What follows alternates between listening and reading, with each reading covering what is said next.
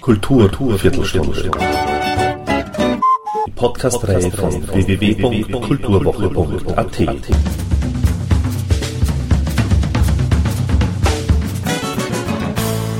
Präsentiert von Manfred Horak. Der bluesige Gospel Soul and Funky Pop Train ist gut in Fahrt. Die in Wien lebende Sängerin Mary Lamaro legt auf dem Album Life is Still Beautiful zwölf neue Lieder vor, die den internationalen Vergleich standhalten. Ihre Gesangsstimme berührt, ist sinnlich, fordernd, aufmüpfig. Die intensiven Stimmungsbilder atmen eine positive Ausstrahlung, erzählen von den wesentlichen Dingen im Leben und beweisen, dass soziales Engagement und Musik weiterhin sehr gut zusammenpassen. Eine Wohltat. Ich traf die Liedschreiberin, Sängerin und Gitarristin zu einem gemütlichen Gespräch im Café Weidinger und somit gleich mal Ton ab für Mary Lamaro. Die Mary Broadcast Band engagiert sich auch sozial, fangen wir mal so an. Vielleicht sollten sich Künstler sozial engagieren. Was ist dein Antrieb? Müssen so jetzt keiner, also es ist jetzt keine Pflicht. Aber ich denke mir, durch das, dass man auf der Bühne steht und halt Leute zuhören, besteht halt auch die Möglichkeit, dass man den Menschen halt was mitgibt. Oder einer zumindest halt Anstöße gibt, was sie machen könnten. Durch, auch durch, durch Singen oder die Texte kann man ja da schon ziemlich viel vermitteln. Ich habe mir irgendwann gedacht, es kommen ja so viele Leute zu den Konzerten und jeder hat immer irgendwie so ein bisschen Klageld dabei oder meistens ziemlich viel und wenn man die Leute dazu bringt, dass das alles immer ein bisschen spenden, weil die Konzerte eben für unser SOS Kinderdorf Kind zum Beispiel, dann kommt da doch einiges zusammen. Und dadurch kann ich ihnen auch sagen, wie mit wenig Geld man eigentlich was bewirken kann. Und sehr viele leben halt so ein bisschen im Überfluss oder haben zumindest alles, was sie brauchen und andere brauchen nur ganz wenig und es geht einer besser dann. Also es kommt so viel schon zusammen, dass wir jetzt auch schon äh, WWF Regenwald-Patenschaft mhm. haben, zum Beispiel. Also wir haben jetzt schon eine zweite. Sind solche Sachen eine, eine Bandentscheidung? Nein, das ist die Entscheidung der Chefin. also da habe ich jetzt die anderen nicht gefragt. Ich habe irgendwann beim, sind wir beim Café gesessen und ich habe gesagt, mir war das wichtig. Und ich finde, da kommt man was machen und man kann das nutzen und so. Ähm, es hat sich jetzt keiner dagegen gewehrt oder so. Und all, ich bin ja auf der Homepage, gibt es immer wieder irgendwelche Anregungen oder Sachen, die gerade aktuell sind, kann man auf der ersten Seite gleich lesen und anklicken und das geht dann weiter zu den Homepages und so. Und es hat sie, also die Band ist sicher auf einer Linie mit mir. Weil sonst würde ich ja nicht mit einer spielen. Wenn der Denken drinnen wäre, mit dem ich gar nicht leben kann, dann. Und wie funktioniert die Band an und für sich?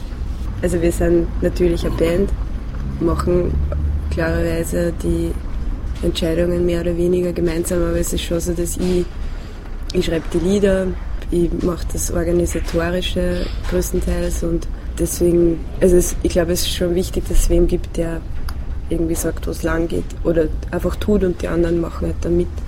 Aber wenn es um wichtige Sachen geht, dann reden wir da immer drüber. Oder die Band ist ja im, im Proberaum bei den Liedern an sich, wenn ich mit neuen Songs komme, die arrangieren dann mit und bringen eine Idee ein und da entstehen, da werden die Lieder eigentlich erst fertig gemacht und so. Also sind wir, insofern sind wir natürlich eine Band, die gemeinsam entscheidet und tut.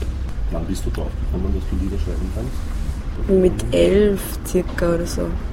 Also ich habe damals vorgehabt, dass ich Gitarre lerne und habe die Gitarre gekriegt von meinem Bruder und habe dann ähm, habe mich dann hingesetzt und habe sofort zum Spielen angefangen, irgendwas und habe gleich dazu gesungen, irgendwas. Und dann im Unterricht, also wie ich halt dann Akkorde gelernt habe und so, habe ich gleich einmal ein Lied geschrieben. Und ab dem Zeitpunkt habe ich dann immer Lieder geschrieben. Und eigentlich spiele ich ausschließlich meine Songs seither mit der Band. Durch blöde Line auf Touren fließen jetzt immer mehr Coverlieder ein. die wir kurz so anschneiden. Muss man halt live erleben, aber das sind nicht dann so Spielereien, die wir uns auf der Bühne kurz erlauben und so. Grundsätzlich ist die Linie schon so eigene Lieder, aber ja, auf Tour sitzt, also wir sitzen auf Tour immer nachher zusammen und singen und steppert und spülen und singen und da entstehen halt dann lustige Sachen. Generell glaube ich, ist nirgendwo einfach. Vielleicht gibt es Länder, wo Live-Musik oder überhaupt Musiker sein mehr unterstützt wird vom Staat oder von, von, von der Bevölkerung. Andererseits, wenn du nach Amerika schaust, da gibt es halt dann Millionen Musiker und jeden Abend spielst und für ganz wenig Geld. Und also ich denke, es ist nirgendwo leicht. Nur was mir halt auffällt, ist die Musik, die wir machen, für die gibt es nicht wirklich einen, einen Boden. Weil es einfach, es ist kein Austropop und es ist zu wenig kommerziell. Und da gibt es zum Beispiel keine Radios dafür. Zumindest keine österreichweiten. Es gibt die kleinen, die spielen sehr und so, aber also das ist ein bisschen schwierig. Ich finde, das ist auch momentan ein bisschen ein Umbruch. Also das spiele ich halt irgendwie. Und das kommt aber auch daher, dass die Band gewachsen ist, glaube ich. Und dann einfach Zuspruch findet, weil es eben gut ist. Trotzdem sollte man aber schauen, dass man ein bisschen rauskommt. Also nur auf Österreich will ich mich gar nicht beschränken. Mein persönliches Ziel ist, dass es von selber läuft dass man nicht immer so nacharbeiten muss. Und, und das beginnt eh. Aber es geht nicht von heute auf morgen und das dauert einfach. Wie kannst du dir das erklären, dass eben diese die Blues-Szene sozusagen, die österreichische, also unterstützt, obwohl ihr eben keine klassische Künstler seid? Weil der Blues drinnen steckt in die Songs, glaube ich. Also man kann da teilweise ein bisschen erahnen. Und ich glaube, man hört auch, dass wir irgendwie daher kommen, also ich zumindest, und es kann ja, der Rest der Band kann es einfach spielen. Also wir konnten uns hinstellen und konnten spielen. Das war nicht so, dass wir es nicht konnten. Nur die Songs sind halt irgendwie, die gingen ein bisschen drüber raus. Da haben wir halt einfach mehr Akkorde oder andere Melodien und so. Es hat früher einige Songs gegeben, die bluesartiger waren, zum Beispiel. Insofern die Leute, die uns kennen, wenn wir jetzt doch schon einige Jahre dort spielen, kennen halt auch unsere Entwicklung. Ich meine, wir als Österreicher haben, haben leicht reden und können leicht sagen, dass das Leben schön ist. Ähm, aber warum stellst du diese Behauptung auf? Verdoppelst du sie sogar mit zwei CDs? Mm, naja, Schuld ist eigentlich ein Lied, das ich geschrieben habe. Und in dem Lied geht es darum, dass das Leben schön ist, eigentlich nur aus dem Blickwinkel gesehen, wenn du kurz mal die Augen zumachst und mehr das um dich halt aufsagst, die Natur oder die Sonne oder die, das, das, Leben an sich. Und deine Sorgen quasi vergessen kannst, weil das immer funktioniert und weiterläuft, aber es uns nicht mehr gibt. Aber das ist halt da, das Leben ist halt da und, und ist grundsätzlich einfach schön. Das kann man irgendwie, glaube ich, nicht abstreiten. Also sogar wenn es ziemlich mies ist, wenn du aufwachst in der Früh und dir geht es voll beschissen und draußen ist das beste Wetter, dann wird die Stimmung einfach eine andere sehr kurz, zumindest einen Augenblick. Eigentlich geht es in dem Lied, dass die, dass die Natur oder die Erde immer, immer da ist und oder auch für uns da ist und wir das halt schätzen sollten und das Leben schätzen sollten und das Leben halt schön ist. Ja, nur denke ich mir oft, dass die Menschen für alles dran setzt, eben gerade das einerseits zu negieren und andererseits auch zu ruinieren. Ja, das stimmt. Aber das versuche ich ja dann wieder aufzuhalten. Also ich versuche dann die Leute zum Tun zu bewegen und zum Gegensteuern. Und selbst wenn man sie auf einem Müllhaufen sitzt und dann fliegt der Vogel drüber oder so, dann ist ja das auch wieder was Schönes. Also jetzt ganz blöd ausgedrückt, aber es gibt immer irgendwie eine Kleinigkeit, die man wo finden kann, die was das Schirche irgendwie aufhebt, finde ich. Und das übersehen wir aber oft mittlerweile schon. Dass es so normal wird, dass wir halt irgendwie in unserem Trotz so die ganze Zeit dahin marschieren und. Das ist ja das Prinzip Hoffnung. Genau. Also man sollte eigentlich für jeden Tag irgendwie dankbar sein, weil die, das Leben, ich meine natürlich, es ist wirklich leichter, dass ich das sage, weil mein Leben funktioniert ja halbwegs und trotzdem ist es irgendwie ein Geschenk, weil wir wissen nicht, was danach passiert. Und ich glaube, die Welt und wie wir sind als Mensch, das ist schon sehr einzigartig. Und natürlich gibt es halt Menschen auf der Welt, denen geht, es einfach nicht gut. Und für die ist jeder Tag ein Kampf. Die haben aber zumindest das Leben. Und das, das, den Widerspruch, den, den sehe ich natürlich auch in dem Lied. Oder in, in die zwei CDs. Und man sagt ja, die erste CD zum Beispiel hat eher die fröhlicheren Songs, finde ich. Ähm, und und äh, ist ganz dunkel in der Grafik. Und da sind eher ernstere drauf und es ist eher bunt. Es ist halt auch so ein Widerspruch einfach in die Lieder drinnen. Und die Lieder spiegeln auch das Leben wieder, meins oder irgendwelche Dinge, die mir halt wichtig sind. Genau, und das würde ich nur sagen, ich wollte den Menschen halt mit den zwei CDs sagen, dass, dass man halt nicht aufgeben sollte in keiner Hinsicht. Oder auch nicht muss und dass man sich halt im, im Endeffekt zumindest auf, auf das berufen kann, dass das Leben funktioniert und dass es halt immer weitergeht. Meistens ist es so, dass ich halt ähm, Akkordfolgen zufällig, mehr oder weniger zufällig spiele. Und die taugen wir dann einfach und dann singe ich irgendwas dazu und dann singe ich zufälligerweise ein Wort und dann ist das genau das, um was es in einem Lied geht halt dann. Und dann schreibe ich drumherum den Text. Du schreibst immer mit Gitarre? Mhm. Nee, es gibt wenige Songs, die habe ich mit Klavier geschrieben. Aber es sind, die beschränken sich auf zwei oder so. Eigentlich immer mit Gitarre. Und das passiert irgendwie immer, wenn ich halt einfach so da sitze und spiele. Daheim oder irgendwo. Hast du dann auch manchmal Angst, dass, dass, dass es eventuell so ein Lied schon geben könnte? Nein, also Angst habe ich keine, aber ich weiß, dass das passiert. Weil es gibt ja eigentlich schon alle Akkordfolgen. So. Man schreibt ja oft ein Lied mit einer Akkordfolge, die gibt es schon hundertmal. Und, und dann macht man aber völlig andere Melodie dazu. Und, und trotzdem ist die Akkordfolge aber so super, dass man es nicht nur aus dem Grund halt dann nicht so ein Lied macht. Ich glaube, das ist ganz normal mittlerweile. Weil wir sind halt jetzt in der Zeit, wo einfach schon viel passiert ist, musikalisch. Aber dass ich jetzt so eins zu eins ein Lied schreibe, das schon gibt, das ist mir eigentlich eh noch nicht passiert. Und wenn, dann war es blöd. Irgendwie habe ich eigentlich noch nie ein Lied geschrieben, das ich, wo ich mir gedacht hätte, das ist jetzt Schrott. Aber es gibt Millionen Lieder, die ich nicht mehr spiele, weil es einfach Neiche gibt. Also von denen ich jetzt nicht mehr so überzeugt bin. Aber es hängt oft mit dem Text zusammen, mit irgendeiner Lebensphase, die jetzt einfach vorbei ist. Und dann will ich es eigentlich auch nicht mehr spielen, weil ich kann mir dann nicht mehr eine versetzen.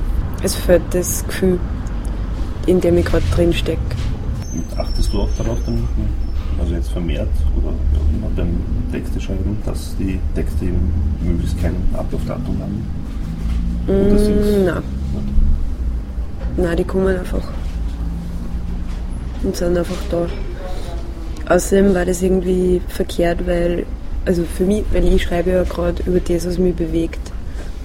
Und das geht nicht, dass ich dann irgendwie nur halbwegs drüber schreibe, damit es geht. Und ich schreibe, also ich habe ja schon mehrmals über Personen oder Ereignisse geschrieben, die mich bewegen oder berühren. Also ich glaube, ich arbeite da einiges auf immer durchs Texten. Wenn das dann vorbei ist, dann singe ich die Lieder halt einfach nicht mehr. Und das dauert ja oft eh zwei Jahre, bis das mal was verdaut hat. Ich glaube, das ist so wichtig, dass du mit den Texten was transportierst. Aber das kann ja sein, dass du ein Liebeslied schreibst und, oder das Thema Liebe hast und irgendwer sitzt drinnen und du gibst ihm jetzt die Lösung für sein Problem. Weil's, weil ich halt was erlebt habe, was er auch erlebt. Und, aber jetzt wirklich sozialkritische Texte schreiben und das, das Thema in Lieder verpacken ist voll wichtig, finde ich wie die, die Leute gehen damit haben und, und haben das im Kopf und denken dann einmal drüber nach. Und du gibst es ja in einer Form, mit der es besser umgehen, weil sie einfach Freude haben an Musik hören und schon deswegen zum Konzert kommen. Und vielleicht, keine Ahnung, das Lied als Ohrwurm dann mit nach Hause nehmen und den Text. Ich glaube, das ist total wichtig und überhaupt nicht überholt. Die schreibt die Lieder jetzt nicht in einem Stil, sondern so wie es halt kommen. Und sie kommen halt einfach schon in verschiedene Stile daher. Und die Band passt sie insofern einfach an, weil die würden jetzt nicht völlig was Konträres dazu machen. Weil das hört man einfach, wenn ich einen Song anreiße, wie der ungefähr in was für Richtung der gehen sollte. Die Melissa zum Beispiel ist eher eine funkige, rockigere Schlagzeugerin. Insofern klingt das halt dann auch so. Also das sind so, so Dinge, die kann man nicht ändern und das ist auch gut so, weil halt jeder seinen Stil hat. Und, und unser erster Schlagzeuger war halt zum Beispiel ja Jessica und das hört man auf der ersten CD. Das klingt einfach nur anders. Also es beeinflusst schon. Es singen zum Beispiel alle und manchmal kommen halt Töne daher, die sind nicht jetzt perfekt für mein Ohr, weil ich bin halt die Liedsängerin, aber dafür haben wir halt voll den Spaß und es singt halt jeder gern. Und es ist nicht der Druck da, dass perfekt gesungen wird und das möchte ich auch meinem Publikum sagen, dass Singen voll wichtig ist und das nicht tragisch ist, wenn da mal irgendwas daneben geht oder so. Auch beim Spülen ist das jetzt, glaube ich, nicht das Schlimmste auf der Welt. Das Wichtigste ist das Gefühl und, und dass die, der Spaß halt funktioniert. Es ist eigentlich nicht gut, wenn der Künstler alles macht. Also das weiß ich aus meiner eigenen Erfahrung. Und ich bin dankbar über jeden, der mir irgendwas abnimmt, weil es ist es, es lastet dann ziemlich viel auf an, wenn man es ernsthaft betreiben will. Und man hat sehr wenig Zeit zur Musik machen an sich, nämlich einfach nur daheim sitzen und irgendwas machen. Weil nur von der Musik leben ist jetzt sowieso schwierig und ich tue zum Beispiel unterrichten nebenbei. Und das heißt, ich unterrichte da, stehe auf der Bühne, gehe proben, schreibe Lieder und studiere auch noch und dann sollte ich mich auch noch um das ganze andere kümmern. Also das ist dring, eigentlich ist dringend notwendig, dass Musiker Leute haben, die das organisatorisch abwickeln.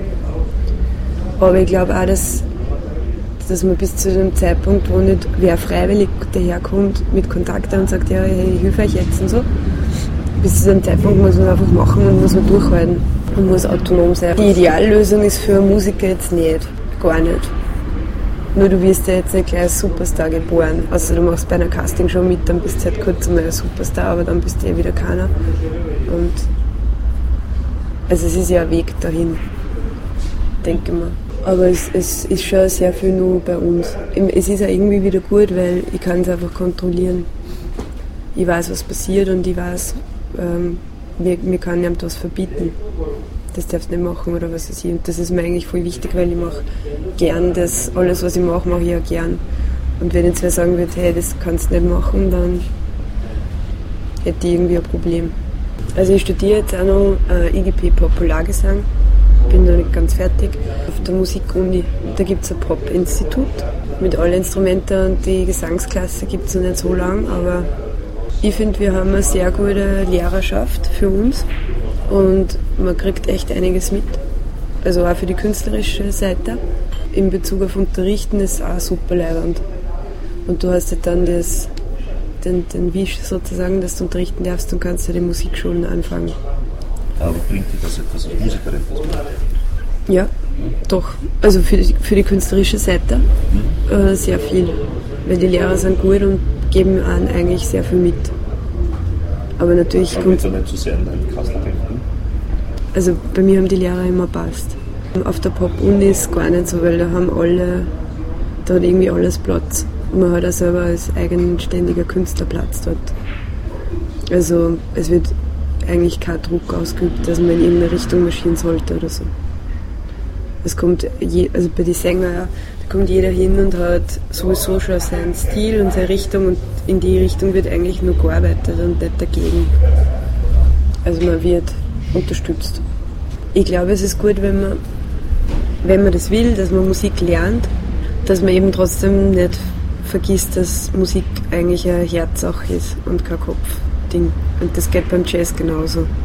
Wenn du ein Lied jetzt hundertmal schon gespielt hast und es echt drin hast, dann wirst du einfach nicht mehr großartig drüber nachdenken. Mein Vater, der singt sehr gut und ähm, der schreibt Gedichte, ziemlich lustige, also so in Gestanzelrichtung.